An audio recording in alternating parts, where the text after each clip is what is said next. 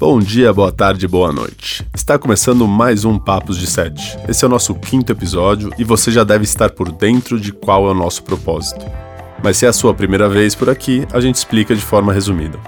A ideia desse podcast é explicar cada uma das funções que existem dentro de uma produção audiovisual, desde o início até o filme chegar às telonas. E se não entendeu, trata de ouvir os outros episódios aí, por favor. Hoje vamos falar de uma função quase que invisível para o grande público, mas que não existe uma pessoa que não seja impactada pelo trabalho desses magos. Estamos falando de primeiro assistente de câmera, os profissionais que são responsáveis por tomar conta da lente, de todos os acessórios da câmera e da câmera durante o set, além de comandarem para onde devemos olhar através do controle do foco.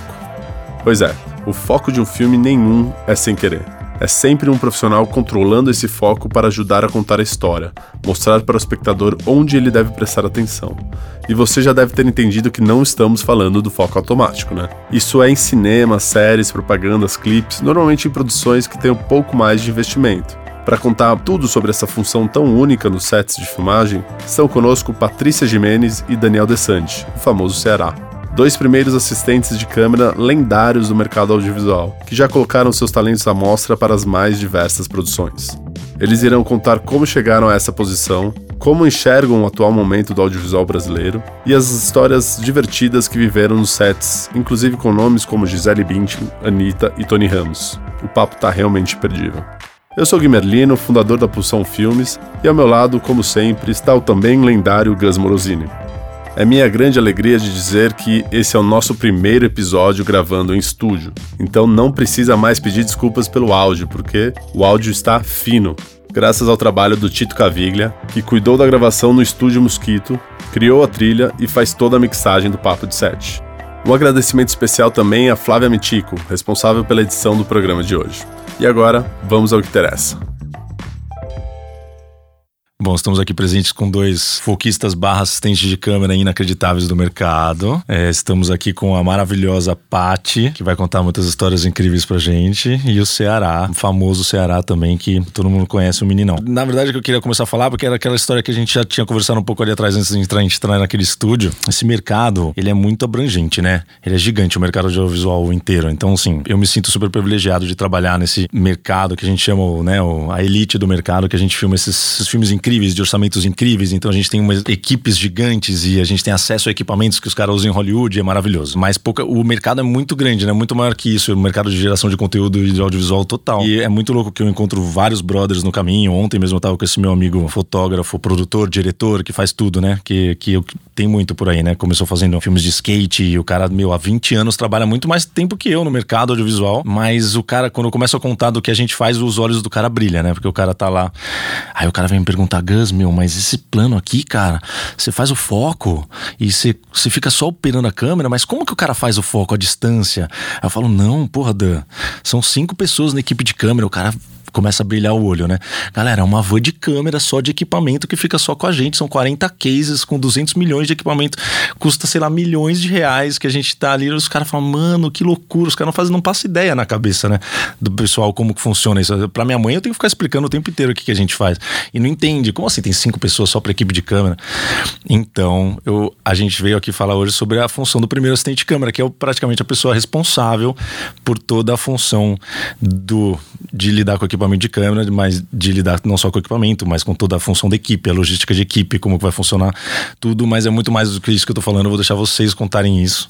Então eu queria contar aí, Paty, eu acho que isso um bom jeito de começar a contar é como que você chegou nisso, né? Como que foi sua história até você chegar no equipamento de câmera, ou chegar num set de filmagem e hoje ser a chefa do departamento de câmera há tantos anos e tão todo mundo te ama tanto no que você faz. Conta um pouco aí da sua história, vai. Eu queria agradecer o convite, estou extremamente honrada de estar aqui com vocês. Uma honra nossa. E de ter o apoio aqui do Ceará comigo. e, é, bom, eu comecei fazendo. É, eu entrei na faculdade, sabia que queria alguma coisa relacionada a cinema entrei em publicidade, aí no primeiro semestre falei, cara, não é isso que eu quero. Acho que eu quero ir para cinema, quero fazer cinema. E aí eu fui, é, logo no primeiro semestre, pedi transferência e, e fiz cinema na FAP, quando o curso era quatro anos e meio. O curso lá na FAP sempre foi caro, né? Então eu consegui estudar lá o curso inteiro com bolsa. Eu tinha bolsa de 100%. É, eu trabalhava lá, é, fiquei trabalhando lá, chegava de manhã e, meu, e, e, e, minhas aulas eram só à noite. Trabalhava na FAP mesmo? É, na FAP, de Legal. monitora. É.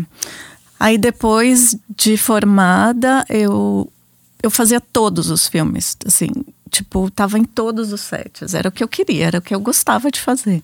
Então, sempre foi uma coisa muito, para mim, muito sedutora, né? O cinema, é, a imagem, o som é muito sedutor, né, para todo mundo. Então, acho que todo mundo tem um pouco de curiosidade de saber como, como é que funciona atrás das câmeras, né? E até entrar nesse estúdio também é diferente, né? Pra gente que tá. Trabalha com é, vídeo, é, né? que trabalha com vídeo, é.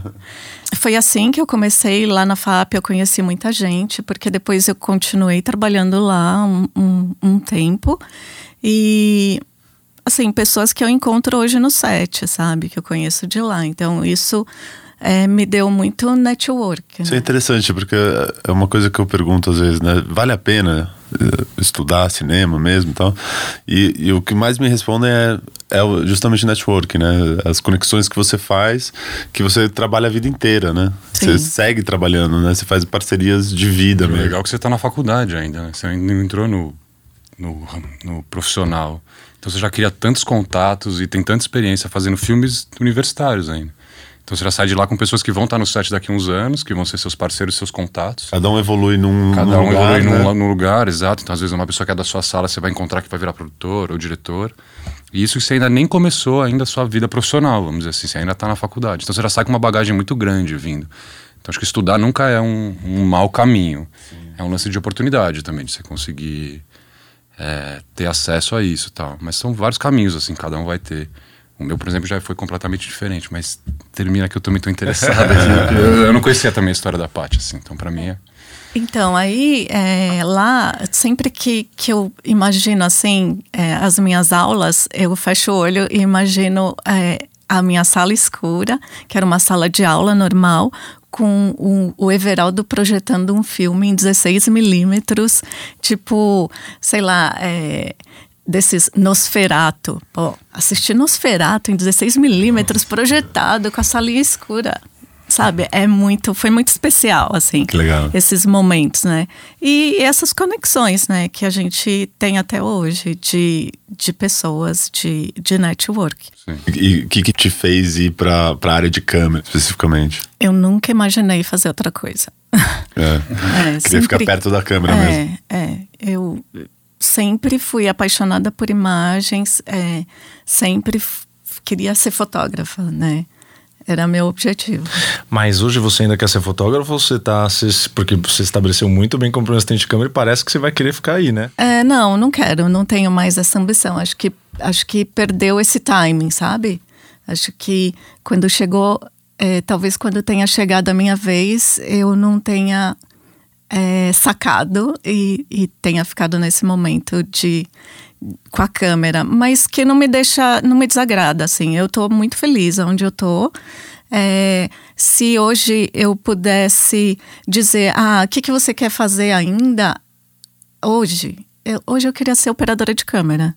Assim, não, não quero ser é, mais fotógrafa, não tenho mais essa ambição. Acho que tem muita gente nova, muita gente boa, com muito talento. Eu não sei se eu ia ser melhor, sabe? Mas muito louco isso, né? É, eu vejo as, os as pessoas que começam estudando nunca pensam em ser um técnico é, intermediário, assim, ou quero ser o diretor, ou quero ser o diretor de fotografia, né? ou um diretor, diretor, de arte. Um diretor, tipo é, diretor é. de arte. Mas às e vezes porque não conhece mesmo, né? É, não, porque não, não entende. E eu, e eu também tinha essa ideia, acho que todo mundo tem no, quando começa, né? Ah, você quer ser o chefe de cabeça de equipe. Você quer criar, né? Uma coisa de Exato. arte. No fundo, no fundo, a gente trabalha com técnica pra caramba, mas a gente é uma arte, né? A gente está usando a imagens, é, a, gente tá, a gente se utiliza de imagens para poder puxar sensações. É isso que é. Não, total. E é, como a arte. Tem aquele. Bom, eu assim, acho que assim como eu não fazia ideia que podia se trabalhar com cinema quando eu tava, fui fazer faculdade, não tinha ideia. Ah, não, posso fazer uma faculdade de cinema e ter uma carreira com isso, eu não tinha a menor ideia. É, eu acho que por isso também que eu não fiz cinema. Se eu soubesse, eu ia ter feito também. Mas. É, acho que as pessoas não têm essa noção também, mesmo na faculdade de cinema, né? Ah, não, eu posso ser um foquista, primeiro assistente de câmera para o resto da minha vida e fazer carreira com isso. Não só pode, como você fica rico, né? É tipo, é uma puta carreira legal, inclusive, é uma puta posição style. Então, sei lá, eu queria saber de você isso, assim, é. Você você é primeiro assistente de câmera já há muito tempo. E como é que foi trabalhar com digi... como você, você, chegou lá, né? Como é que foi o seu, seu, seu primeiros momentos de set? Primeiro set profissional que você filmou, sua carreira para você chegar na chefe de equipe. Você deve ter sido assistente de um monte de cara numa época de negativo que deve ter sido mó treta, porque os caras eram né, general sinistro, a hierarquia, set é. de filmagem não é de como é hoje, né, mais relax. Sim. E aí até você chegar em chefa, e hoje você é uma chefa super gentil e tranquila com todo mundo, que eu já trabalhei muita coisa que eu sei.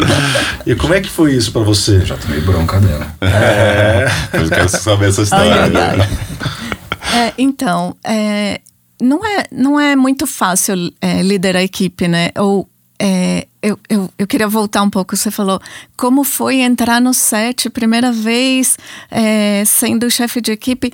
É, Para mim é um pouco a mesma sensação, assim. Você nunca sabe o que você vai encontrar, né? De, no set de filmagem. Você sempre acha que, assim, eu ainda acho que sempre vai ser muito difícil. Eu. Você não fica nervosa? Eu assim? fico muito nervosa. Sério? Sempre, sempre. Tem dias que eu não durmo. Ai, meu Deus, vai ter stat. Ai. E é o dia que eu não durmo. Ai, vou ter que encontrar o Gus ali. Vai na marca. Não, é tipo muita ansiedade, né? Porque. É, não é mais uma coisa que antes no, no 30, sei lá, no cinema, só você via, né? Os, a monitoração era tudo muita, muito precária, né? E, e aí você não tinha certeza se estava em foco, mas tudo bem, você confia ali no foquista. Hoje em dia tá todo mundo vendo, né? Sim. E aí, Se errou, sabe na hora, é, né? Todo mundo sabe. E, e assim, o que mais me deixa triste é falar: errou. O, o diretor fala: errou caralho, eu sei que eu errei. pra todo mundo ouvindo. Não tava em foco, né, Paty? 100 pessoas ouvindo, né? E aí, Paty, vai acertar na próxima? É, eu, tenho, eu tenho uma técnica de esperar todo mundo se manifestar primeiro, né? Falar, vamos ver se alguém da arte, algum outro departamento precisa de uma outra, até eu falar, ó, pessoal, não estava em foco. Por favor, preciso de mais uma, né? Chega pro diretor e fala, dá, um, dá fala uma alguma coisa pro ator aí, pra mudar, porque eu preciso de outro take. É. dá uma olhada aí, vê se precisa. Mas é, é isso. É, conta um pouco da sua história. É, eu tenho, a, minha, a minha é um pouco diferente, assim, eu não tenho essa bagagem só um parênteses rapidinho. É, eu acho muito interessante do cinema porque é isso. Você tem várias maneiras de chegar, né? É, exato. Vários assim, caminhos diferentes. Principalmente agora, que ficou uma coisa muito mais democrática de equipamento, de acesso. Exato. Então, pessoas que não tinham realmente essa realidade. Porque antigamente, quando você tinha essa coisa de cinema, era uma coisa hierárquica, era uma coisa mais militarista, porque você, você não tinha outra forma de ser feita né? Você tinha aquilo. Para entregar um certo nível de resultado, você precisava passar por todo aquele processo. E é muito caro também, é né? Você caro, não podia perder. Então você nada. não tem muito essa chance de errar. Então, pensando às vezes num investidor como publicidade, ou até mesmo numa ficção, é, tem uma expectativa criada em cima daquilo. Então, é, é, dificilmente você, como um técnico, vai querer ser o responsável por não entregar ou, ou o cara não ter o plano. Então, é muito essa coisa de equipe, né? Por mais que a câmera seja aquela aquele objeto que criou tudo isso, que sem ela não existiria, a gente sabe que é muito bem, é um trabalho de equipe.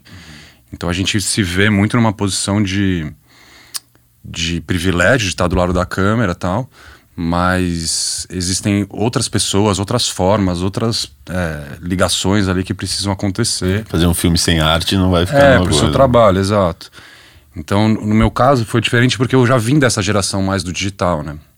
Eu sou formado em arquitetura, é uma coisa que não tem nada a ver. Assim, até tem um pouco, assim, porque eu lembro quando eu era criança, eu morava num apartamento no centro e minha mãe tinha essa. Era uma, uma grande e tal, então minha mãe tinha esse contato porque meu tio veio do cinema. Ele é. Inclusive foi professor na FAP. Você teve aula com ele, será? Luiz Otávio Descante. Ah, claro. Ah, olha lá. Oh. Mas foi uma coisa que para mim, assim, porque tem muita essa coisa da hierarquia tal, tem uma coisa do, do quem indica, porque você vai entender o cinema, às vezes baseado no, no, na sua família ou relações que você já tem. E tem pessoas que não têm isso, não tem como saber. Então tem muito essa coisa do filho de alguém chegar, então tem essa forma também de entrar lá. Sim. No meu caso, o primeiro contato que eu tive foi com minha mãe alugando o apartamento para fazer um comercial. Então eu lembro que tinha era uma 435 no meu quarto, assim, ó. Que depois de anos que eu fui entender que aquilo era uma 435. E uma coisa que eu me liguei muito nessa época foi com o diretor de arte. Porque no meu quarto é, fizeram algumas cenas lá, então mudou tudo. Então tirou o meu armário, mexeu, mexeu na minha vida. Então eu entendi um pouco como é que funcionava. Então eu me liguei no começo muito mais com arte, né, do que com a parte da câmera. Legal. E aí foi meu primeiro contato que eu enxerguei como é que era uma produção. Eu lembro que a gente ficava na rua e eu sempre andei de skate, era uma coisa que era minha, ficava andando de skate na rua, então eu chamava todos os meus amigos para ir no catering, porque era um absurdo aquela quantidade de comida que tinha, ainda mais numa época de película, que era uma coisa de. Meu, era rasgação de, de. Assim. Então, aquelas mesas absurdas. Hoje a gente ainda tem isso, assim, mas acho que naquela época era mais ainda. Esse foi o meu primeiro contato que eu tive. E aí, inconscientemente, só depois, lá na frente, depois que eu já fazia a faculdade, eu liguei isso, porque eu lembro que no primeiro dia da faculdade tinha essa questão de você ser um diretor de arte, e o diretor de arte, alguns serem arquitetos, e ter essa coisa do projeto, do desenho. Então, nesse momento que eu criei essa conexão do cinema com a arquitetura. Aí mais pra frente, eu andando de skate e tudo mais, eu comecei a filmar. Peguei uma câmera para filmar meus amigos. E como era uma coisa que eu fazia há muitos anos, meus amigos acabaram virando profissionais. Então virou um trabalho. Só que eu não tinha noção nenhuma do que era um diafragma. Era uma coisa completamente automática. Uma câmera de 3 CCD. E... Porra, era meu sonho, uma câmera de 3 é, CCD. E na época já era um negócio absurdo, assim. Isso era, sei lá, 2005, 2006, por aí. Então já era uma coisa que você já era um mundo que eu estava me interessando, começando a entender. E aí, por coincidência, um amigo meu saiu de uma agência de publicidade e trouxe um filme pra gente fazer. E aí eu fui segundo assistente dentro desse filme do Jorginho, de câmera, já. Porque já era uma coisa que eu já mexia por estar na coisa. Porque quando a gente filmava skate, era o único objeto que a gente tinha, era aquilo ali. E aí eu fui meio que me achando. Falei, ah, vou estudar, fiz um curso. E aí fui indo. Então, esses mestres, que foi o Zurrilho, o Catarina, o próprio Anão. Então, esses caras me moldaram muito, assim, ó. Só que eu já vim de uma época que já não era película. Então, porque eu, como primeiro assistente, eu ainda tenho muito que eu almejo. Então, foi uma coisa que eu, eu me, me me esforcei muito para tentar chegar lá, porque eu via pessoas como a Paty, via pessoas como o próprio Zurrilho, e eram exemplos para mim, vamos dizer assim. Então eu sentia que tinha que correr atrás para poder chegar naquilo lá. E tem um caminho, né? Não é da noite pro dia que você vai virar primeiro assistente de câmera. Você vai criando isso aos poucos e se sentindo principalmente confiante, né, para isso. Eu acho que tem o mercado um pouco barra essa coisa de você trocar sua posição principalmente o mercado que acho que você se criou, então era muito difícil às vezes você sair de uma posição de segundo para virar primeiro, não só pelo mercado, mas um pouco do seu próprio ego, assim, sabe? De falar, meu, será que eu tô pronto? Será que é o momento? São formas e formas que você vai encontrar para se achar. E aí eu me achei na câmera, fui indo, graças a esses mestres, assim, eles me deram muita oportunidade, então eu fui galgando pouco a pouco. Mas eu ainda me questiono muito sobre ser primeiro assistente, sobre estar pronto, aquele lance que eu falei, ainda ficar nervoso até hoje. Porque, por exemplo, eu fiz poucos filmes de película. Tudo 16. Eu nunca filmei de 35, por exemplo. Então, para mim, é uma coisa que, para me afirmar ainda como primeiro, é uma coisa que eu quero passar, que eu quero estar tá lá. E eu vejo que muita gente passa por isso, assim, sabe? E tem gente que não, tem gente que se aceita e vai. E tanto que eu trabalho com vários dos primeiros assistentes que tem, mano, tão longe de ter a história de 20 anos como segundo, sabe? Sim. Fotógrafos também que surgem, foi o que você falou. São pessoas muito talentosas que não passaram por 20 anos de assistente de alguém para ser fotógrafo. E o filme o filme fala, né? O filme, o cara entregou o filme e falou, não dá para dizer que esse cara não é fotógrafo, sendo que olha o filme que o cara fez. Então, até a galera que vem da faculdade e tal, que você sai de lá, você tem essa bagagem, como você teve de participar de máximo de sets lá dentro, você sai uma pessoa experiente com 5, 6 anos de experiência já. Sim. Lógico que não é no mercado profissional. Mas que às vezes você tem até mais liberdade do que um set profissional. É, e eu acho que, além dessa coisa de criar os contatos e tal, você já vai criando uma experiência ali nesse momento, né? Então, no meu caso, foi muito em função dessas pessoas que me abraçaram, saca? De falar, ó, vem, ensina, quanto cabo não quebrei, quanto case não deixei aberto. Aquele papo de não fechar case de lente, sabe? Acho uma coisa importante. É, a gente é um né? nicho muito pequeno de pessoas que sabe exatamente o que vocês fazem. Exato. Então vamos só, vamos só, só um, uma, um parênteses aqui. Explica aí o que, que faz um primeiro assistente de câmera, o que, que faz cada pessoa, o que, que é um segundo assistente de câmera, o que, que é um video assist, o que, que é um logger, o que sim, cada um faz sim.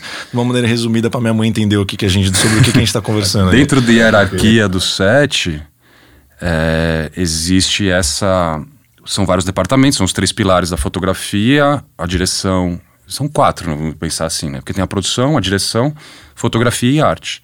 Dentro do departamento de fotografia, a gente tem a maquinária, que cuida de todos os suportes, que vai apoiar todos os tripés, vai fazer todos os movimentos. Você tem a elétrica que mexe com luz e tem a câmera. Dentro da equipe de câmera, você tem é, vários tamanhos, dependendo do, do, do, quantidade de câmeras, enfim.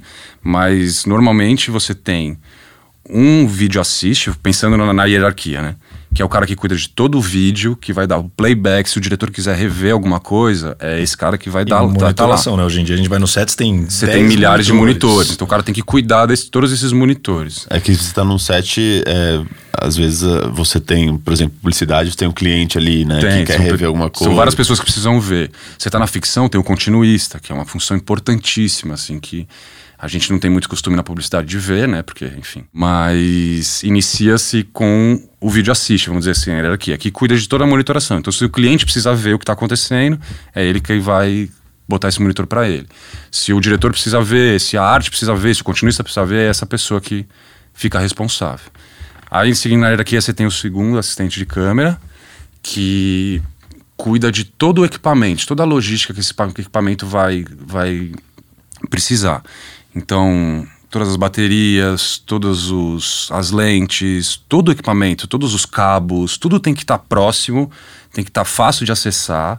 Então, qualquer coisa que parar, uma bateria é, acabou, precisa trocar. Então, esse cara tem que estar tá perto para poder trocar isso rápido. Aí você tem o primeiro assistente e o logger. O logger vai cuidar, que seria mais ou menos a função antigamente que tinha o loader que é o cara que cuida do negativo, cuida do material que vai ser passado para o computador. Então o logger ele só faz isso, passa para para pega, tira o cartão, passa para o computador e cuida do material, dos HDs, de toda essa essa logística que vem depois da para pós. Também existem essas duas funções, que é o primeiro a ser e o foquista, que a gente une aqui como a mesma coisa, só que algumas produções têm as separações, né? Existem pessoas que vão só para focar, que nada mais é do que pessoas que não entendem. O foco é uma coisa que é feita manualmente. Então, se você tem uma pessoa aqui dando texto no primeiro plano e algo acontece atrás dela, é a gente que jogaria esse foco lá para trás. Então, é uma parte muito importante de você puxar a atenção da pessoa para onde o olhar dela vai, vai estar. Então, de certa forma, é, contribui muito é, criativamente também.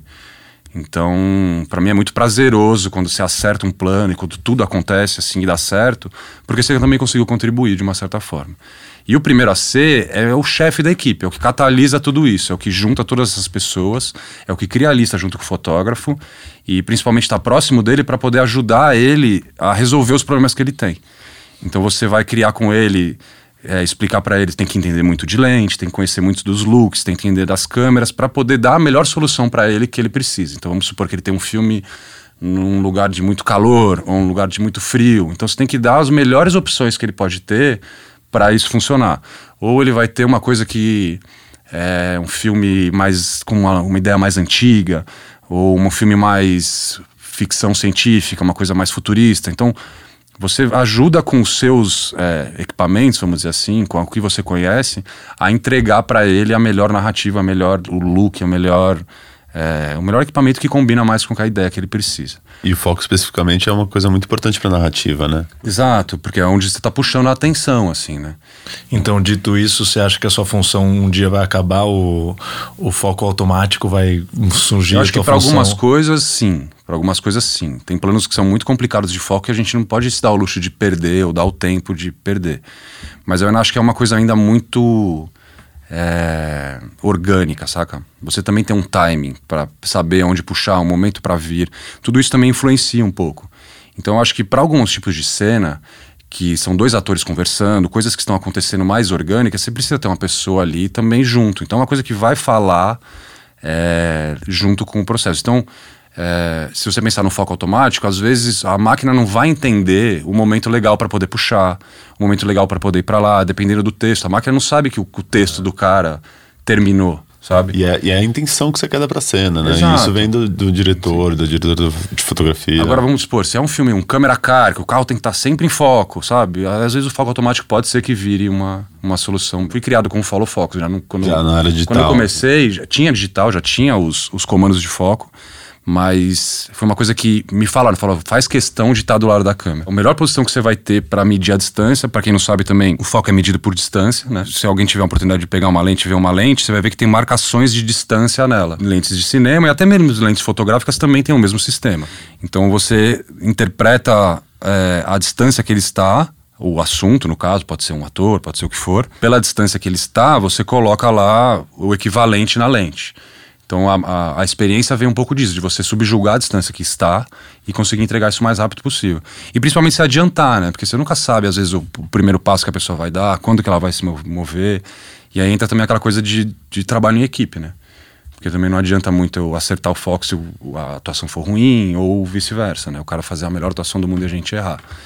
Então, Imagina as pessoas ouvindo isso que a gente está conversando, quem não entende, acha que a gente é tudo louco, né? E o cara ficou olhando aquele. Quando eu fui, a primeira vez que entrei em sete filmagens foi isso. Eu olhei um cara ali girando um botão, é. olhando uma imagem, aquele, o cara girava aquilo lá, aquilo fazia o foco. Eu falava, meu, mas essa função, meu, o cara fica sentado girando o botão. Olhando uma telinha. Nossa, e hoje, como operador de câmera, principalmente operador de stead, que eu sou o inferno da vida dos, dos foquistas, é, quando, meu, eu, eu admiro essa função de uma maneira. Quando eu pego um negócio para fazer o foco, eu falo, meu, não, acho que não tem nada mais difícil para fazer do que fazer o foco. responsabilidades é muito set, né? difícil, né? cara. E aí eu, meu, eu tento ajudar, então às vezes também, não, galera, eu vou fazer isso, eu vou chegar o ator meio que nessa rapidez e tal. Mas eu acho muito incrível, como o foquista entra na minha cabeça e sai e consegue prever o meu movimento, e eu faço às vezes movimentos muito rápidos e tá tudo lá em foco. Eu falo, como que. na hora o movimento que, ali. O que, cara... que, é isso? É um automático que o cara colocou ali? Não. É os caras girando ali, é muito disso. Pra quem não entende, cara, quando você tá próximo à câmera, próximo do ator. É legal ver. Né? Você tá, não, você tá tipo, sei lá, 30 centímetros do ator. Eu mexo um centímetro, o cara tem que girar muito aquele comando de foco. É um negócio inacreditável. Como que fica tudo em foco? Então, assim, é, se olhar pra trás e ver alguém que, que segura as pontas, se olhar pra trás e ver a parte, dá uma segurança. dá uma... É, quando eu te vejo, eu já fico, eu fico nervoso. Já nervoso já. Mentira, você era um monstro. Não, e, e, essa, e essa transformação que teve também no, no audiovisual, né? Do, da película pro digital. E, e, e como que foi viver isso, Paty, assim, essa... Como, como que influenciou na sua função essa transformação toda? Bom, é, eu eu comecei realmente como vídeo assiste, né? Antes não tinha tantos monitores como tem hoje. E, e aí é, fiquei alguns anos, porque era isso, né? É, eu, eu vejo hoje e falo, nossa, que bom que é assim. Que bom que está assim. É, é, é uma democratização da imagem, do equipamento. Antes era tudo muito, muito, muito mais caro. Então tinha muito menos gente fazendo. E, e assim. É, eram sempre as mesmas pessoas, né? E eu me sentia muito privilegiada por ter entrado nesse nicho, né?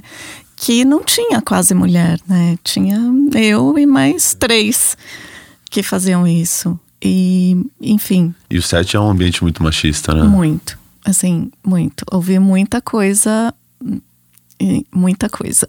Vai, Paty, conta pra, pra gente. Vamos entrar nesse assunto polêmico. Vamos falar.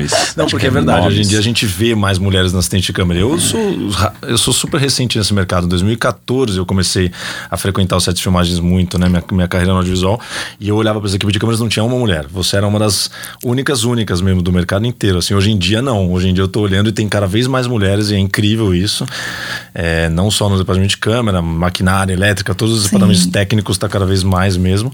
Mas conta um pouco disso aí. Como é que é a sua, sua participação nesse mercado como mulher desde aquela época e hoje? Você vê mudanças e quais foram os maiores perrengues? Bota aí na Berlim da galera, vai. Deixa a gente ouvir essas histórias. ah, primeiro que você tá ali no carro de câmera, cheio de homem, e eles esquecem um pouco que você tá ali, né? E eles começam a falar entre eles, e aí, tipo, cara, é, deve ser Cara, como assim? Como assim ele tá fazendo isso? Como ele fala isso? Né? né? É muito constrangedor, assim. É, mas isso, isso, na verdade, essas conversas é, é o de menos entre os homens, assim, de ter participado. Acho que hoje eu falo é, eu, eu, saco mais os assuntos, sabe? Isso me serviu para as relações, para as minhas coisas pessoais. Mas, assim, é, de desde o começo, quando eu fui estagiária, é, tinha uma equipe e, e a equipe estava muito estruturada e, e, o diretor de fotografia ele ia começar a dirigir umas coisas. Então ia subir todo mundo. Então, o primeiro assistente dele ia ser operador. O segundo ia ser primeiro. E o, o, o, o vídeo assiste ia ser segundo. Então, eu falei, nossa, acho que vai rolar uma oportunidade, né? Aí o diretor de fotografia foi lá, né, e falou: olha, a gente, eh, o próximo filme queria que você tivesse, né? Eu já estava fazendo um estágio lá com eles. É, acho que já era o terceiro filme que eu estava fazendo. E aí é, queria que você fizesse o vídeo assiste. Aí eu falei, putz, que demais, né? Aí eu falei, ah, então, fui lá falar com o primeiro. Ah, o, o né, o fotógrafo queria que eu fizesse, não, não sei o que, que você acha, você né? O que, que eu preciso? Você acha que tá, tá tudo certo? Você acha que eu preciso ir na locadora? Sei lá, queria um feedback. Ou, ou você quer chamar outra pessoa? Aí ele falou assim: Ah, então, só se você sair comigo. Ô, oh, louco, não acredito. Deu uma dessa, teste do assim, sofá. Tipo? Na cara de pau. Aí eu falei: Ah, então esse lugar não é para mim. Aí eu dei um passo, né? Aí eu não, não fui mais. Aí, depois de um tempo, o cara, o, o, fotógrafo encontrou comigo. Hoje ele é diretor e tal. Aí ele, o que, que aconteceu? Você desistiu, né? Eu não ia falar isso para ele, né? Tipo, poucas claro. pessoas sabem desse assunto. É, eu acho que às vezes tem que falar também, né? Porque a gente tá passando é por uma, Mas, uma transição que. Imagina isso há 20 anos atrás. Coisas. É, super difícil. 20 anos atrás. Que, que era muito mais fechado, né? Sim, sempre foi Isso, isso tira pessoas de, de carreiras, né? Isso faz pessoas mudarem esse tipo de assédio, faz você sair de uma carreira, porque é constante, né? Ainda mais na, na câmera. Na... Mas você sentiu nessa hora que você queria desistir, assim, um pouco, não? Ah, você fica pensando, né? Poxa, será que é isso, será que é né? É isso? Será que é assim que tem que ser? É porque é possível, eu, né? Eu, eu, vejo que muitas mulheres que contam essas histórias que elas, tipo, têm que fazer o dobro para se provar, né? Aí, em seguida, eu fui trabalhar com um assistente de câmera, um outro. Aí, eu já estava... Ele me chamou para fazer vídeo assiste, não tinha segundo era um trabalho pequeno e eu sempre fazia muito isso, né? Tipo, como era, era essa questão de você tem que sempre carregar muito mais do que o homem, tem que provar que você é mais rápida, provar que você aguenta mais horas e não sei o quê. Então, é, eu fazia muito esses filmes assim pequenos que as pessoas sempre é, encurtavam a equipe e, e eu ia de vídeo assiste fazer a segunda. Aí o cara falou você é muito magra, você é muito baixa, você não serve para fazer assistência de câmera. Tem que ser homem, tem que ser forte. Por que você não vai fazer assistência de direção? Eu, caralho, mano, eu não quero ser assistente de direção.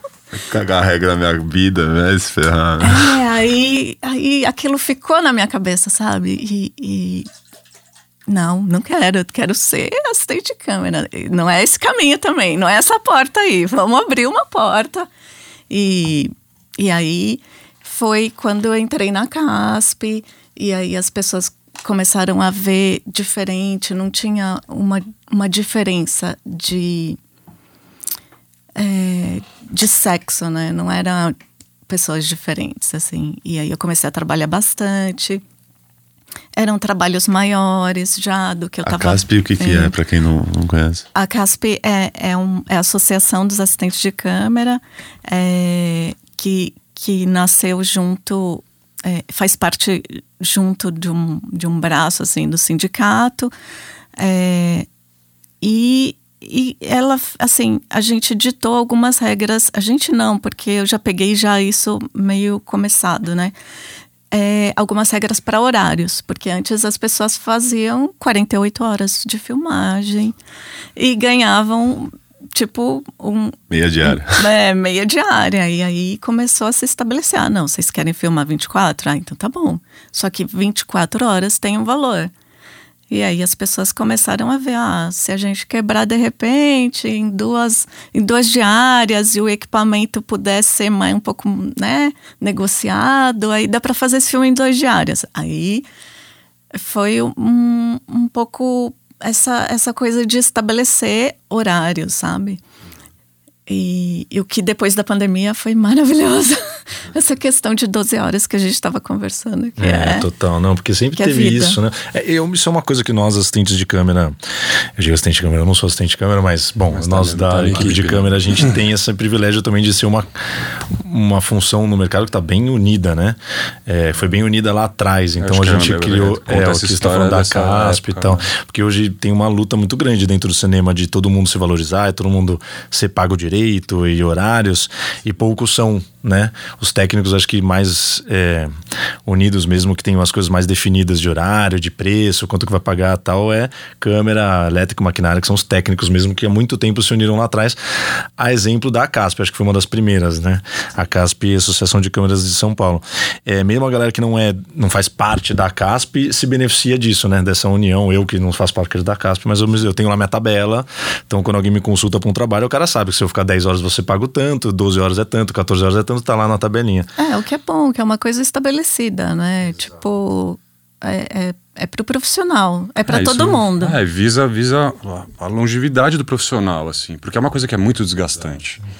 E trabalhar 24 horas, vamos supor, assim, num filme, é uma coisa que você está o tempo todo atento, o tempo todo está se mexendo. Não é uma coisa também, um trabalho fácil, vamos dizer assim, né? Porque não é tem um glamour, que né? exige. Né? É, não tem glamour, exige muito fisicamente. Então, se você fez, faz isso cinco vezes numa semana, cara, sua, sua qualidade de vida vai cair muito, assim. É, então, acho que a fim de, de, de, A CASP também, acho que. Eu não sou associado da CASP, mas eu também eu me beneficio muito dessa briga que vocês tiveram para poder brigar com produção, com cachês e tudo isso.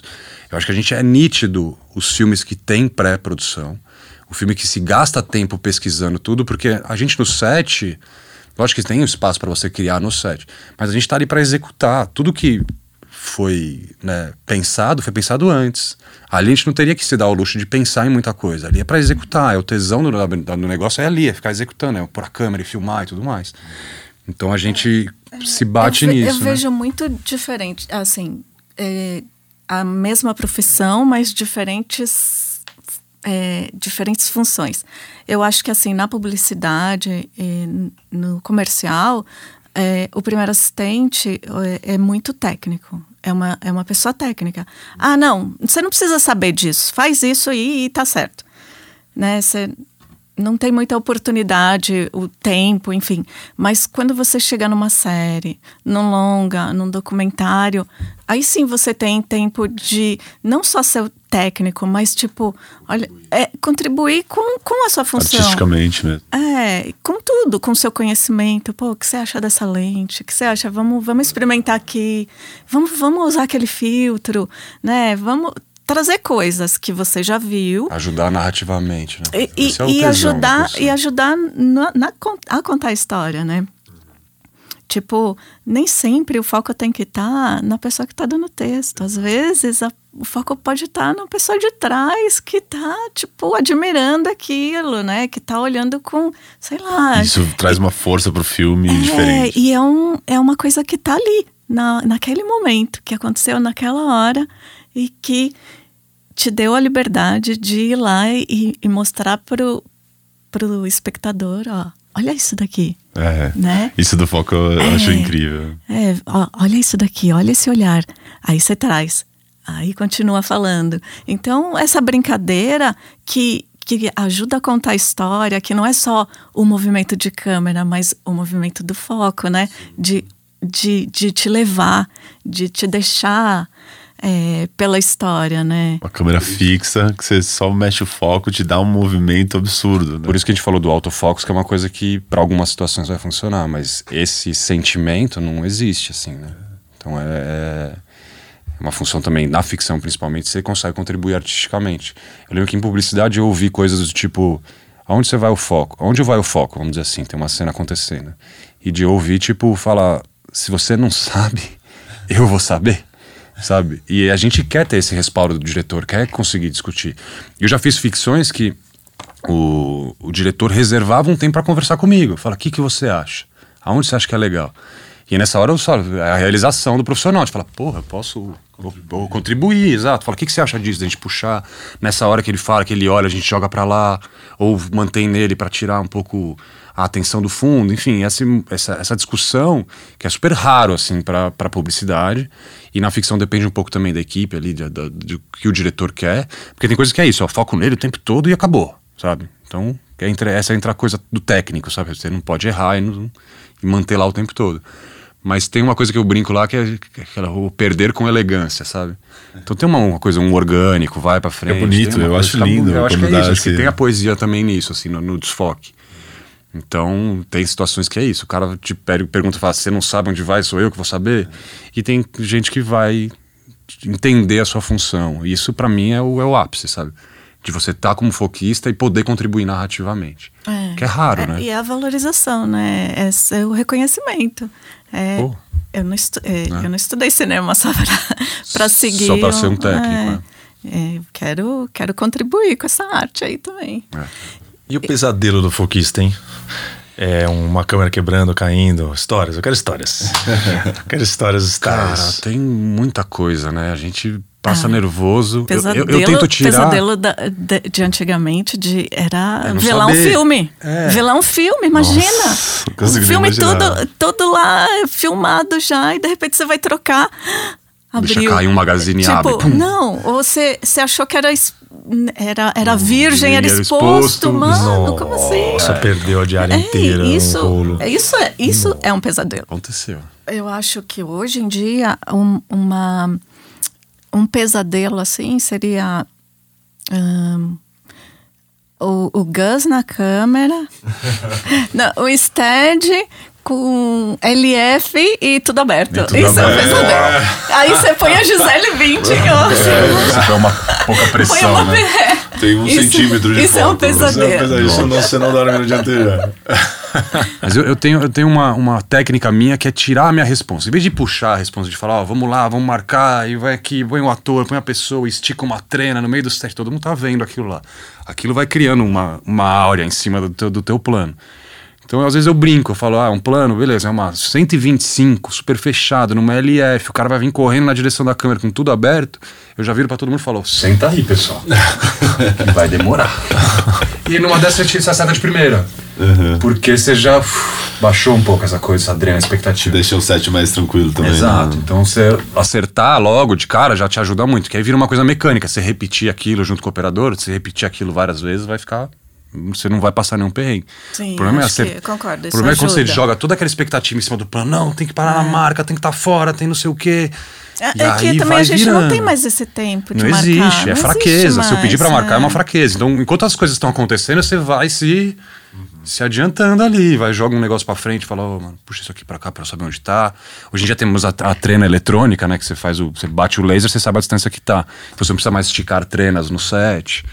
Então você tá sempre ali, aquele pontinho vermelho, né? Batendo no rosto das pessoas alheias, né? Para um, a maquiadora tá ali fazendo um negócio, de repente tem um pontinho vermelho na bochecha dela. Assim.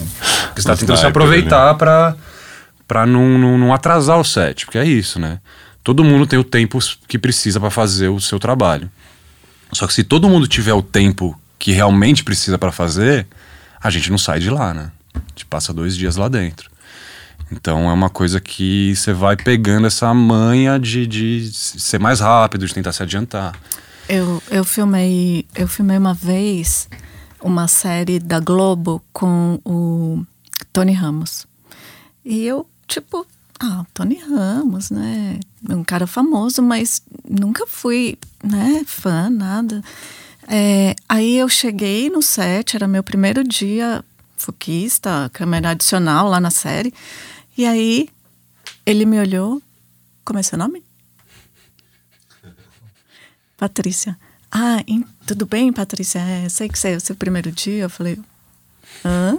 Ai, meu Deus. Ó, é o seguinte, eu vou entrar ali, por aquela porta, vou dar um texto caminhando até aqui. Aqui eu dou uma pausa, eu paro aqui e depois eu sigo em frente e vou em- na, na direção da sua câmera e paro aqui. Eu, o quê? Yes! Eu O falei, tá me falando que gente, vai fazer ele existe! É, não é um sonho!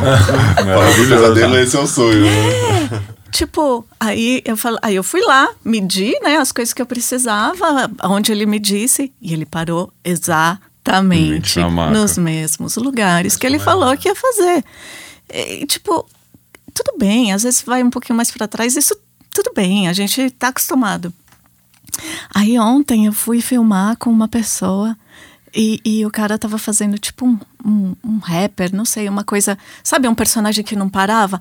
E, e a pessoa pulava e fazia assim. E eu tava com tipo umas 100 milímetros, ele quase não cabia no quadro, sabe? E tipo, né? Aí você vê e fala, puxa vida. Cada um tem o foco que merece. né? Voltando um pouco nessa questão do que faz cada função dentro da equipe de câmera, é, eu penso assim, na equipe de câmera existe, se você fosse comparar com uma, uma cirurgia, por exemplo, é, o, o segundo assistente seria um, um instrumentador. É, exato. É. Aí teria o, o, o, primeiro assistente, que é, é, é o cirurgião, cirurgião né? ali, né? E a câmera que te ajuda ali, um, o, o seu instrumento. E, a câmera é o paciente deitado na maca. Né? E lendo, lendo é, algumas coisas é, o, o nível de estresse de um primeiro assistente de câmera é o mesmo nível de um cirurgião. Você faz um take que, meu, finalmente o seu movimento ficou animal. Você fala, caraca, esse foi o melhor dos movimentos. Mas aí o ator não chorou tão bem. E o diretor falou, puta, não, mas o acting dele não tava bom. O acting dele tava na anterior. Mas na anterior a câmera não fez o que eu queria que ela tivesse feito. E aí você tá mal, porque você sabe que lá no plano final não vai entrar o seu. Não vai entrar o que o ator tava melhor. Então você tem que ser perfeito em todos os takes. E é impossível ser perfeito em todos é, os takes, mas, mas a gente tenta, né? E quando a gente erra um pouquinho, você fala, ai meu Deus do céu, ele não Acho vai vai da experiência também do profissional conseguir desapegar dessas coisas, assim. Porque a gente também tem essa coisa da perfeição o tempo todo. Você sempre vai querer mais um. Acho que dá para melhorar um pouquinho, dá para cravar. Ou aquele que se acerta de primeiro, você fala, por favor, não pede outro. É, exato. eu não sei como eu fiz. É, não pede outro, velho. Eu sei que o edição fala, deu, deu ruim no som aqui, passou um avião. Exato, nossa. Caceta. Mas, mas acho que a, abrir mão também é um pouco da experiência, sabe? De vocês passar de plano, entendeu? Entender. Acho que é legal os diretores que têm uma certa experiência também que sabem o que ele precisa, sabe o tamanho do plano. Às vezes você tem uma caminhada, num filme de 30 segundos, você tem uma caminhada que às vezes com o stead que você vai vir lá de longe até grudar no olho da pessoa. Só esse plano tem 20. Então isso aqui nunca vai entrar inteiro. Então você, como foquista, às vezes no meio, você dá aquela mordidinha fora, depois resgatou, chegou, cravou no final. Se o cara sabe o que ele precisa, ele Exato. entende que você já entregou. Então acho que tem um pouco também de, de entregar, sabe? De estar tá lá do lado. Que acho que a, a, ficção tem um pouco de você participar criativamente. Da publicidade, acho que tem essa coisa de você entregar. Vamos embora que a gente tem que entregar, porque daqui a pouco tem outro plano, daqui a pouco tem outro plano. E eu não posso ficar aqui muito tempo, porque amanhã eu tenho outro filme, cara. Então eu não posso me dar o luxo de perder duas horas por causa do foco. Né? Até depois para brigar por hora extra também é ruim. Né? Mas o Paty, é, você estava falando da sua trajetória, voltando um pouquinho para isso, né? Você, você, tava, você falou que na CASP você se encontrou. Você lembra do primeiro, primeiro set que você tava ali com essa pressão toda, com essa responsabilidade do foco e, e você lembra nesse início como que foi assim essa trajetória? Hum, então, eu não lembro exatamente qual foi o primeiro, mas tem um filme com a Gisele Bündchen. E, e esse filme foi treta, porque ela estava andando numa... Era uma casa e eles fizeram, tipo, um, um, um, um lugar onde as modelos desfilam. Como uma chama? Passarela. Uma passarela.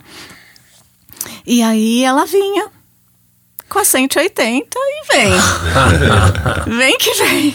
Maravilhosa, né? E aí ela, né, dava aquela aquela coisa assim, chegava pertinho e virava o cabelo e tinha que estar em foco. E não é devagar que ela faz o movimento, não, né? Não, ela é rápida, né? E tinha que estar em foco. E esse dia eu falei, ai meu Deus, ai meu Deus, preciso fazer isso direito. Agora eu sou primeiro assistente, então eu tenho que fazer. Troquei de camiseta umas quatro vezes. Né? Calor. Por que, que, eu não virei médico? É. e aí, e a primeira? Não. Primeira viradinha não tava em foco. Ai, caramba, onde eu errei? O que, que eu fiz? Ai, caralho, Gisele, e agora? Será que vai ter mais uma? Ai, beleza, vai, ela vai fazer mais uma. Agora eu não posso errar. Agora eu não posso errar. Né? Você nunca pode errar, você nunca vai admitir que você vai errar, que você pode errar, né? Você nunca pode. Essa Apesar é real. de errar, né? É, que a gente é, erra, que, é, normal, lógico, né? é humano, né? É humano, Enfim. exato. Eu Mas... também, eu, eu, passei muito isso, assim, de ficar me comparando com outros foquistas, assim, por muito tempo. Até trabalhar com eles, né? Tipo, tá no mesmo set e perceber que você conseguia também nivelar o seu trabalho por eles, porque também erram, também, sabe, às vezes faltou uma coisa, tem que buscar. Então é um trabalho humano, a gente está trabalhando com pessoas, então o tempo todo vai ter alguma falha algum momento tal. A gente tenta criar, um, pegar o máximo de experiência para não precisar passar por isso. E acho que dificilmente a gente, quando vai, tem mais de 10 anos de profissão, sei lá, você vai passar por alguma coisa que você não passou, algum plano que você ainda não fez. Eu costumo até brincar que, por exemplo, para arte é uma coisa que é infinita, né? Ai, não sei. Para mim é sempre todo dia sempre diferente. É, tudo... é porque eu, eu, eu, ainda travo um pouco porque, assim, esse lance que eu falei, por exemplo, como eu não trabalhei com 35, é uma coisa que eu gostaria de fazer. Então, uma coisa que para mim ia ser um dia terrível. Acho que eu não ia dormir, sabe? Ia ser terrível. Mas eu vejo que a gente ainda está com as mesmas coisas. Ainda continua sendo o stead, o tripé. Então são coisas, são situações que você já se colocou antes. Então você sabe como solucionar. Então acho que vai aí um pouco da experiência de você virar um bom profissional, virar um bom folquista. Você passar por tantas situações que você, naquele momento, você está tranquilo. Às vezes você está com a Gisele Bint, como você já deve ter tido outras estrelas. Eu fiz também com. Fiz a Anitta muito, fiz o. Como é que chama? Um outro. O Shawn Mendes, que também é um, um baita artista enorme e tal. E você não se deixar levar pela, pela presença ali, deixar aquela aura maior de ser um plano importante, uhum. que todo mundo tá com aquela expectativa do plano, tudo aquilo tá acontecendo, mas você não. Para você é mais um dia. Acho que é uma forma que eu tenho, pelo menos, de entender que não é, não, não precisa criar essa expectativa em cima. E aí isso me dá uma tranquilidade para poder acertar. Cara, coisa que a gente passa, né? Eu fiquei, eu lembro, eu fiquei pensando outro dia, eu tava, sei lá, final do começo desse ano, no final do ano passado, eu me vi nessa situação que eu tava na Pedra do Baú operando stead, no topo da Pedra do Baú, e aí era uma cena de alpinismo, o cara tava escalando, e aí teoricamente, e ele ia descendo.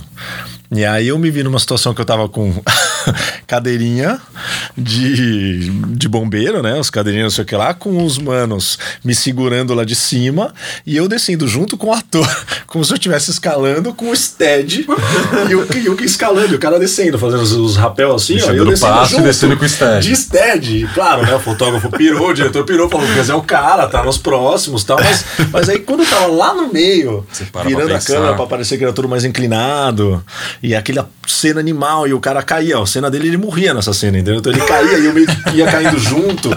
Eu olhava e falava, mano, a minha vida. E lá embaixo era 400 metros de altura, assim, com o stead, né? Ou seja. E aí você pensando, caraca, olha a minha vida, olha a situação que eu me coloquei para fazer uma cena de um filme que se alguma coisa der errado aqui, eu vou embora, eu tô com, ainda com 30 quilos de equipamento, eu só vou mais rápido ainda, eu só vou morrer mais rápido. E no fundo, você nem tá pensando na sua vida, você tá pensando na lente, que se bater vai quebrar. E se alguém fazer, saber que, que você quebrou essa lente, sabe essas que, coisas? É por isso que tem pessoas que são muito sérias, muito bravas, assim, que. Porque a gente passa alguns perigos, vamos dizer assim. E uma outra coisa que eu também fiz uma, uma analogia esses dias, como a gente fica, tipo, familiar de uma pessoa que às vezes você não sabe nem o nome sabe?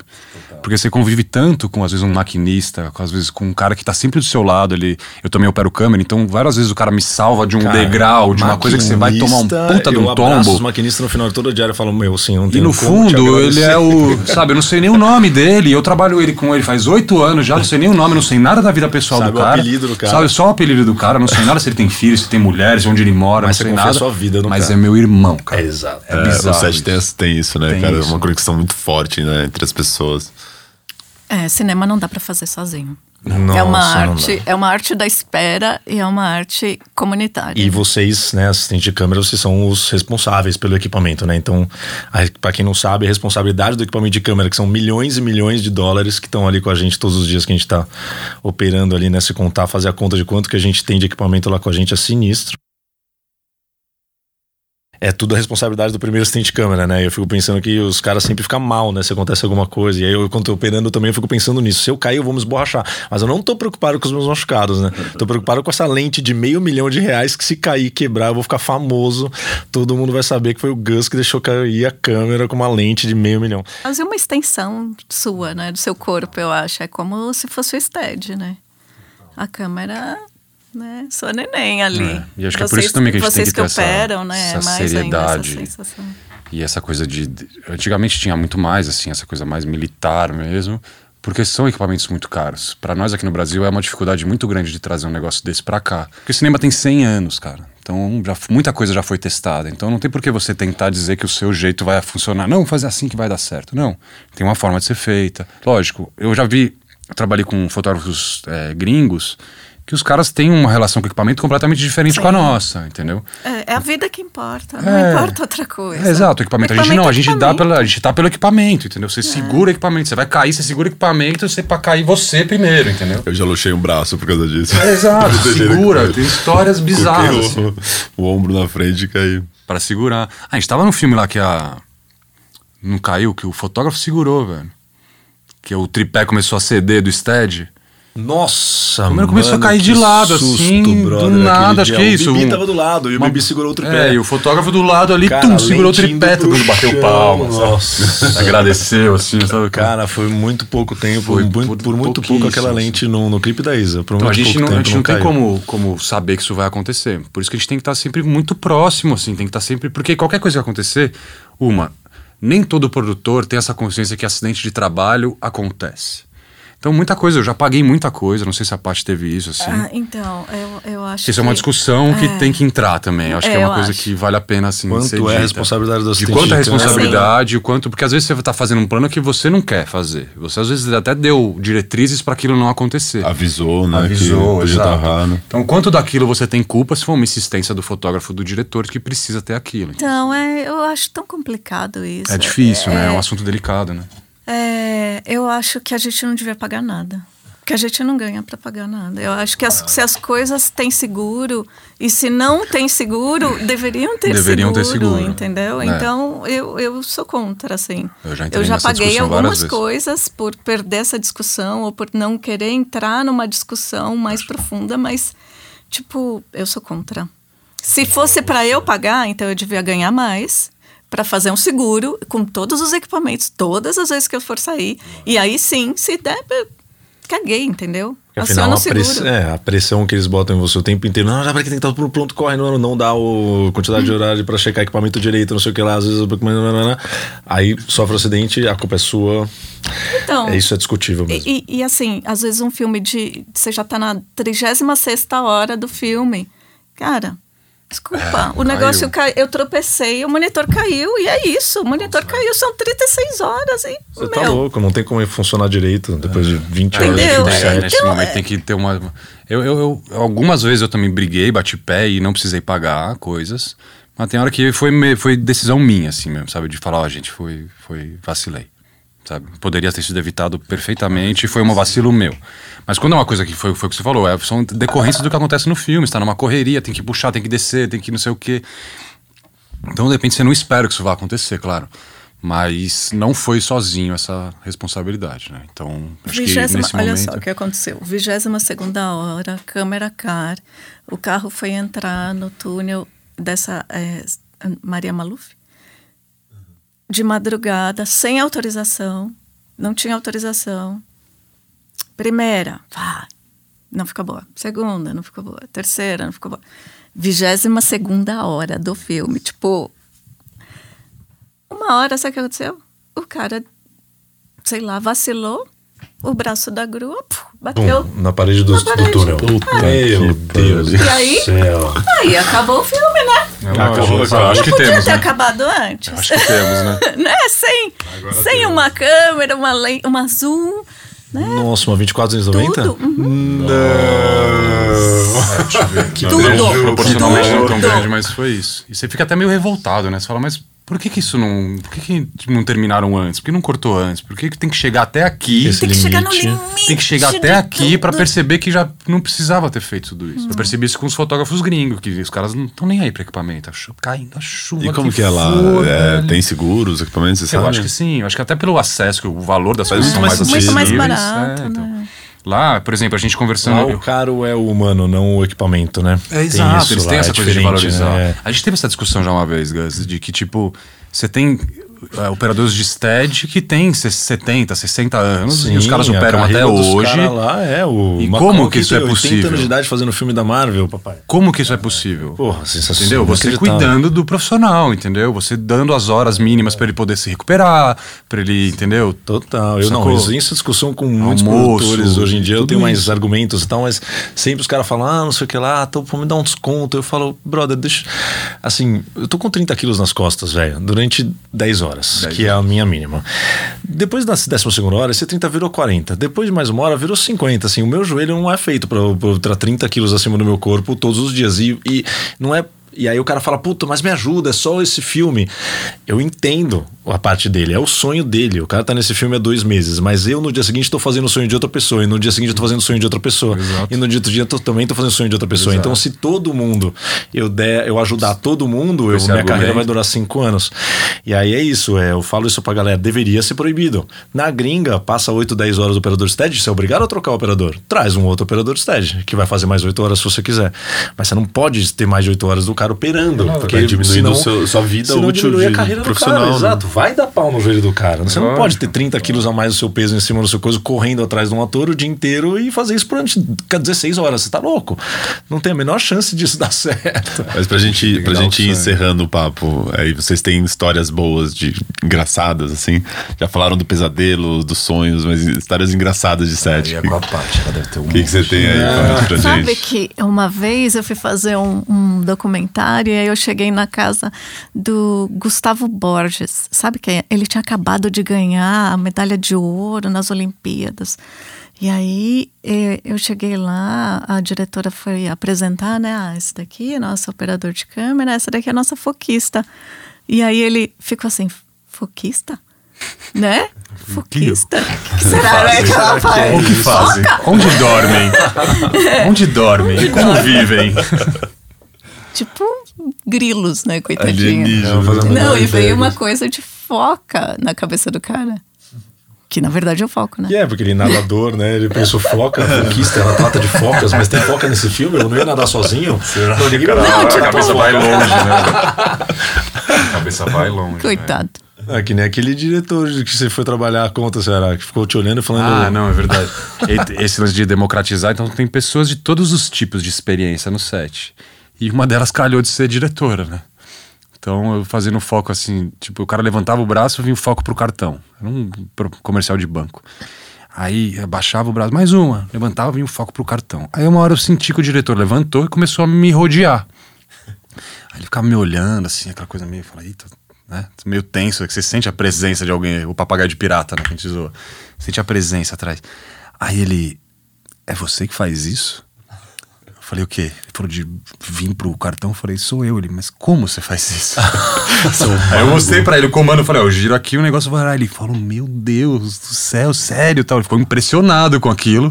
E eu, poxa, o cara é o diretor. como é que ele não sabia que isso era possível, assim? Então ele foi lá de curioso levantar e ficar procurando, olhando, falando, mano, como é que isso aí é feito? Então hoje em dia você, tipo, tem milhares de tipos de pessoas, né? Então parece que a gente faz um trabalho que, que é, é, mágico. É, é, mágico ao mesmo tempo, mas também completamente inútil para algumas pessoas falar, ah, pra que tem um foquista? Para que, que serve Nunca isso? imaginou que Nunca imaginou que era uma função, um, exato. Alguém que fizesse isso, né? É, então. então não, minha, minha família assustado. também não sabe que eu faço até é, hoje. Até hoje. A gente é completamente sem crédito. É, então. completamente. É muito frustrante, assim, né? Você tem a, o, o, o, cara do Steadicam que fez aquele plano maravilhoso. Você tem o, o, o diretor de fotografia que fez, que fez aquela luz incrível incrível, a, o ator, a atriz, e todo mundo, menos a gente. Né? É, a gente é muito. do tipo, você só, só é notado no set quando você erra, né? É Se você tá fazendo tudo certo, é. você só é percebido quando você, tá erra. o mínimo que você deveria estar tá fazendo. Então, e é assim que eu gosto. Entrar e sair, a pessoa não sabe nem meu nome. É, é, isso que eu quero. Às vezes eu erro uma, eu faço essa brincadeira. Eu falo, ah, tô com saudade, né, gente? Vocês não me olham pra mim, ninguém presta atenção em mim. Fala meu nome aí, alguém. É tipo juiz de futebol, né? Se não notou é que fez notou. um bom trabalho. É, mas tem muito isso, assim, de ser invisível, de ser pouco percebido, porque principalmente na ficção, né? Que você não pode aparecer, a câmera não tem que estar tá lá pra, pra chamar atenção, assim. Principalmente alguns filmes que não é um filme de fotografia, sabe? Não é um filme que você tem que aparecer mais que o ator, sabe? Então a gente fica um pouco frustrado, né? os, os heróis escondidos ali, né? Porque a gente passa, cada vez que você vai lá, você faz um plano que você nem imagina a quantidade de, de, de empenho que você teve, ou até você para operar aquela coisa tal.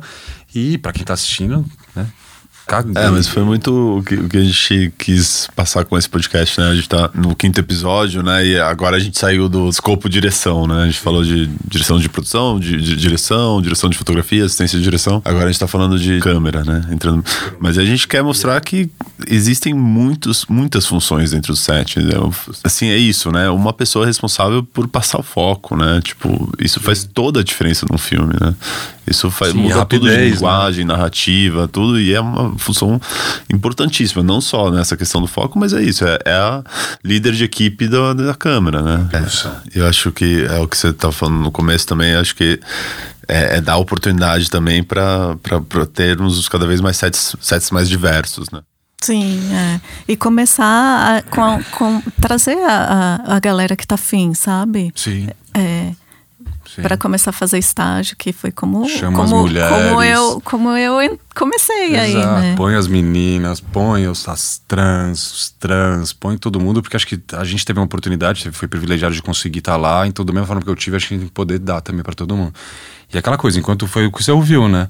Enquanto você chega no set e você só vê assistente de direção, maquiadora, né, como mulher ali atuante, você nunca vai se sentir representada. Então ter alguém como a Paty para nós aqui é uma grande E nesse um sentido, Paty, como assim, você né? enxerga hoje o set assim, você acha que óbvio, teve uma mudança de ver cada vez mais mulheres, mas é, é minoria absoluta ainda, né? Principalmente maquinário, equipe de câmera e tal. É, como que, você é enxerga o set e, e essa parte é... Eu acho que o set ainda está muito branco Acho que o set ainda está muito. É, não, não tá igual, né? Ainda não é igual. Porque se você pensar que o, é o diretor, é o fotógrafo, então a gente não está ainda ali na, dominando essas, essas, essas funções. Ainda não são para mulheres, é isso? Só os homens que podem? É, é uma analogia mesmo para se pensar. Isso, isso é, né, é ruim, mas por outro lado eu vejo assim, é, para mim é bom ver outras mulheres é, na técnica, outras pessoas junto ali, sabe, mais diversidade. É, ainda não é mais ainda não é como eu sonhei, mas tá chegando. Mas vamos chegar lá, já estamos mais avançados. É, quando eu é entrei é no cinema. Representatividade é tudo, né? Enquanto era, não tiver alguém era... lá provando que é possível. Não, quando eu entrei no cinema, eu queria que fosse um pouco melhor do que é hoje. Né, mais diversidade ainda. E hoje eu vejo que as pessoas respeitam mais. Eles falam menos besteira, os homens, sabe? Então, é, mais comedidos. Sumido, né? é, tem sumido um pouco esse perfil do desse é, homem. Que me dá um alívio, escroto. assim, sabe? Porque essa coisa do teste do sofá, sabe, as coisas que existiam, isso. essas coisas estão caindo, porque ninguém mais, na teoria, aguenta isso. Não, mas mesmo as piadinhas, ah, sei lá. Mas, mas foi exatamente o que a gente é, falou. Piadinhas feministas ou piadinhas. Tem que é... falar para ensinar, porque por mais que o cara vai passar uma vergonha bizarra então, no então, set... então, por exemplo, ó, vou falar uma coisa ridícula. O cara falou assim: "Ô, oh, linda", para minha assistente. Linda? Para você pode ser um elogio, mas ela tem nome. Eu não quero que chame ninguém assim. Sim. Entendeu? É, é um mínimo, é o um mínimo, entendeu? Sim, é, é o um mínimo. É, e representatividade, né, gente? Quando a mulher chegar no set e só vê essas funções que, na teoria, achavam que era para mulher, enquanto a mulher não chegar lá. E, porque imagina uma menina chegando no set e vendo a Paty, ela consegue imaginar que ela chega lá, entendeu? E falar, eu quero ser a Paty. Sacou? Enquanto ela chega no set e só vê uma maquiadora, ela não se sente representada. Mesma coisa uma pessoa preta, uma pessoa que seja trans.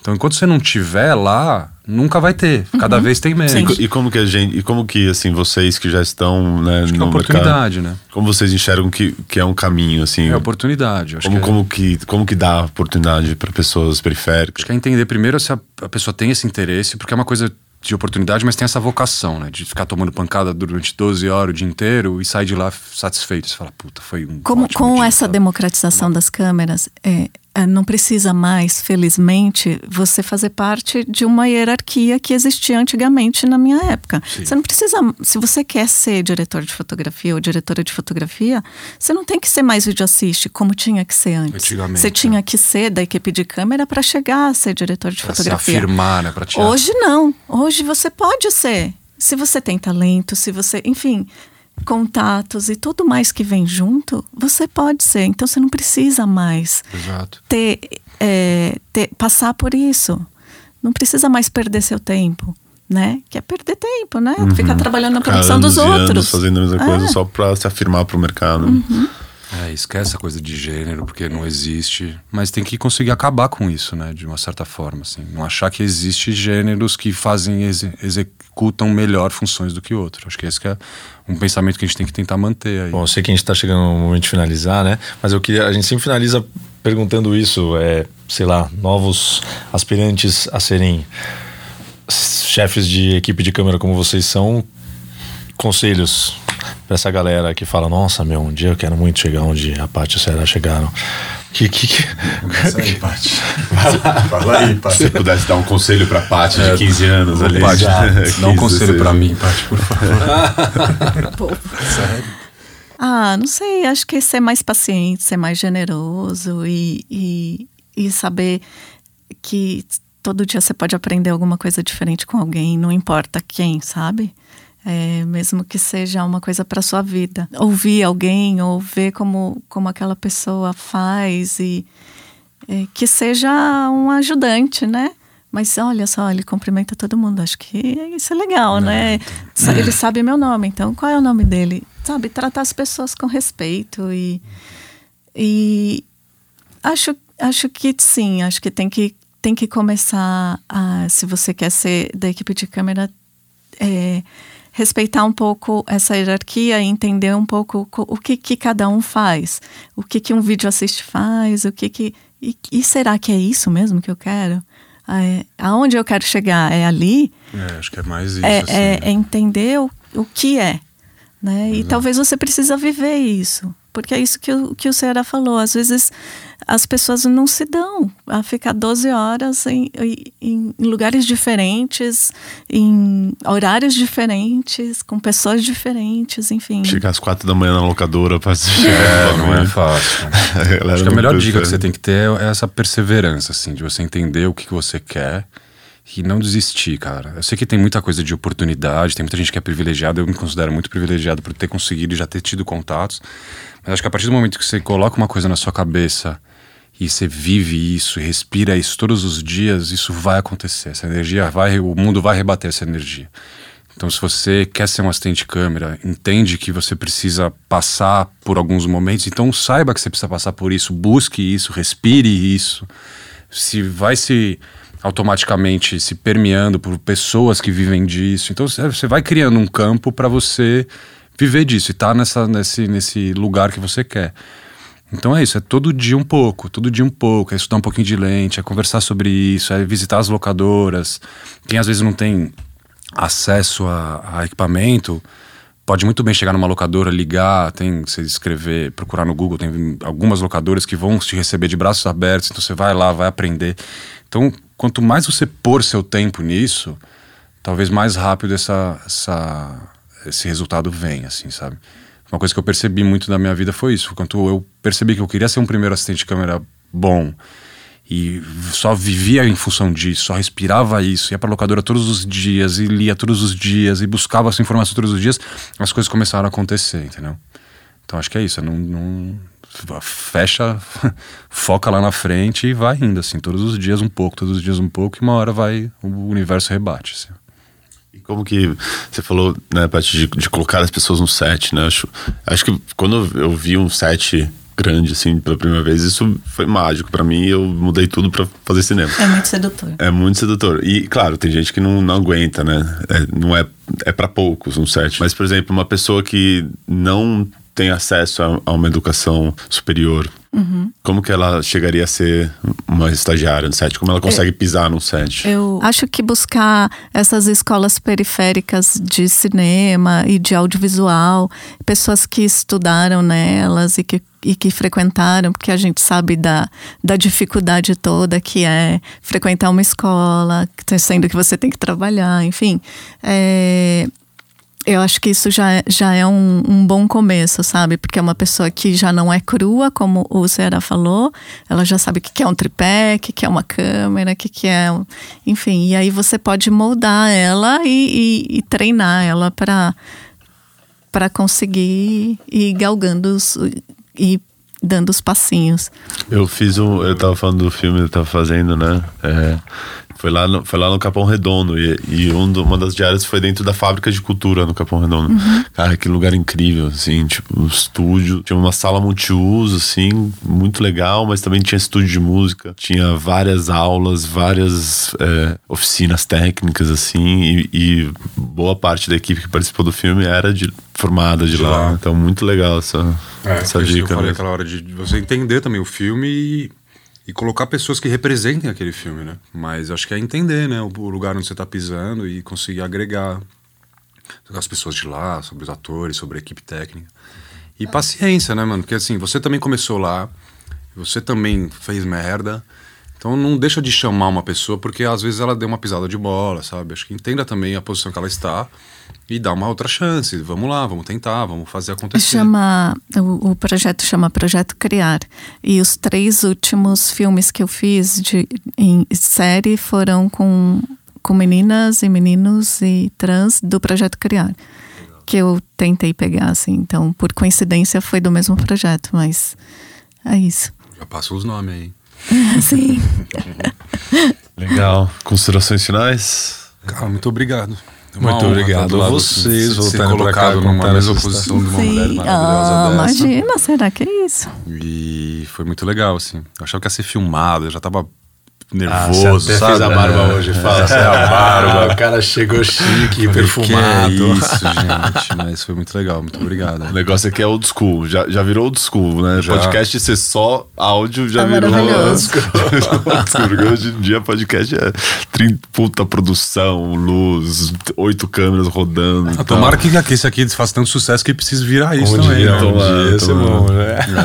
É. A gente tem tanta lugar, tanta plataforma, né? Tanto lugar para alcance que o podcast tenha, né? A gente começou isso na pandemia porque a gente não tinha. A gente estava em casa, né? E aí começou a ter um monte de podcasts. Eu comecei a ouvir podcasts mais e a gente começou a falar: caraca, é muito legal isso, porque as pessoas estão compartilhando experiências. E tem isso, né? A gente estuda na, na, nas escolas e vai lá e aprende, não sei o que lá. Mas essa quando eu comecei a viver o set, porque a gente, por isso que a gente chamou de papo de set também, porque a gente começou a viver essa vida de set de filmagem e eu entendia que, mano, a meia hora que eu tô esperando a arte ficar pronta, o papo que eu bati com o maquinista, cara, me engrandeceu muito como profissional. O cara me contou uma história, me contou, me deu uma dica aqui que eu falei, mano, animal, aprendi super. Sim. Então acho que é muito importante também a gente ficar Não, compartilhando essas experiências nossas. Você nem né? imaginava, né?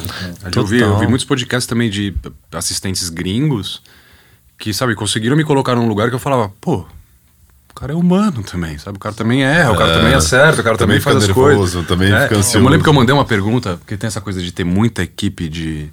Tem muito equipamento, muita eng de câmera, tem quatro, cinco corpos de câmera na mesma eng, só um assistente praticamente, só um né, chefe.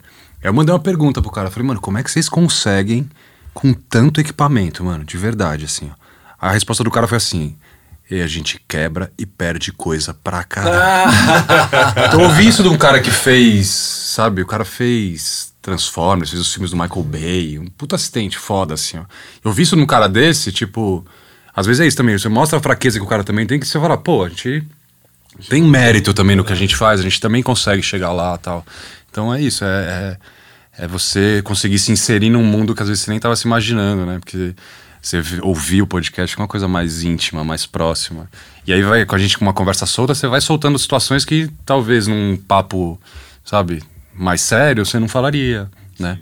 Então os caras contam histórias que você vê que todo mundo é humano, todo mundo teve, também teve que ter chance, teve que ter um caminho para chegar não é da noite pro dia, então. E a gente até tava conversando quando a gente tava falando de fazer sobre câmera, né? A gente tava conversando, pô, a gente vai ter que fazer mais de um episódio, cara. Não tem como, porque é muita coisa, né? É muita coisa. É muita coisa. É, é, dá Aí, cada um que vem é uma história pra contar diferente. Isso é muito legal.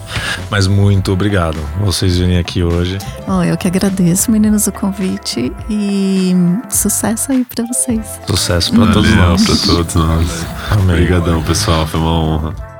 É isso aí, galera. Esse foi mais uma conversa muito rica que tivemos aqui no Papo de Sete. No próximo episódio será mais um que você não pode perder, então fique ligado. Para você que está buscando oportunidades no mercado, entre em contato conosco para que possamos dar uma direcionada para falar com os profissionais que entrevistamos e também ajudar como for possível. Sigam o podcast na plataforma de sua preferência e também arroba Pulsão Filmes no Instagram para acompanhar nossos próximos lançamentos. Se puderem avaliar o podcast e também compartilhar com seus amigos, nos ajuda a continuar a realizar esse trabalho. Afinal, nosso intuito é compartilhar informação para colaborar com a evolução do mercado. Até a próxima! É isso aí, valeu!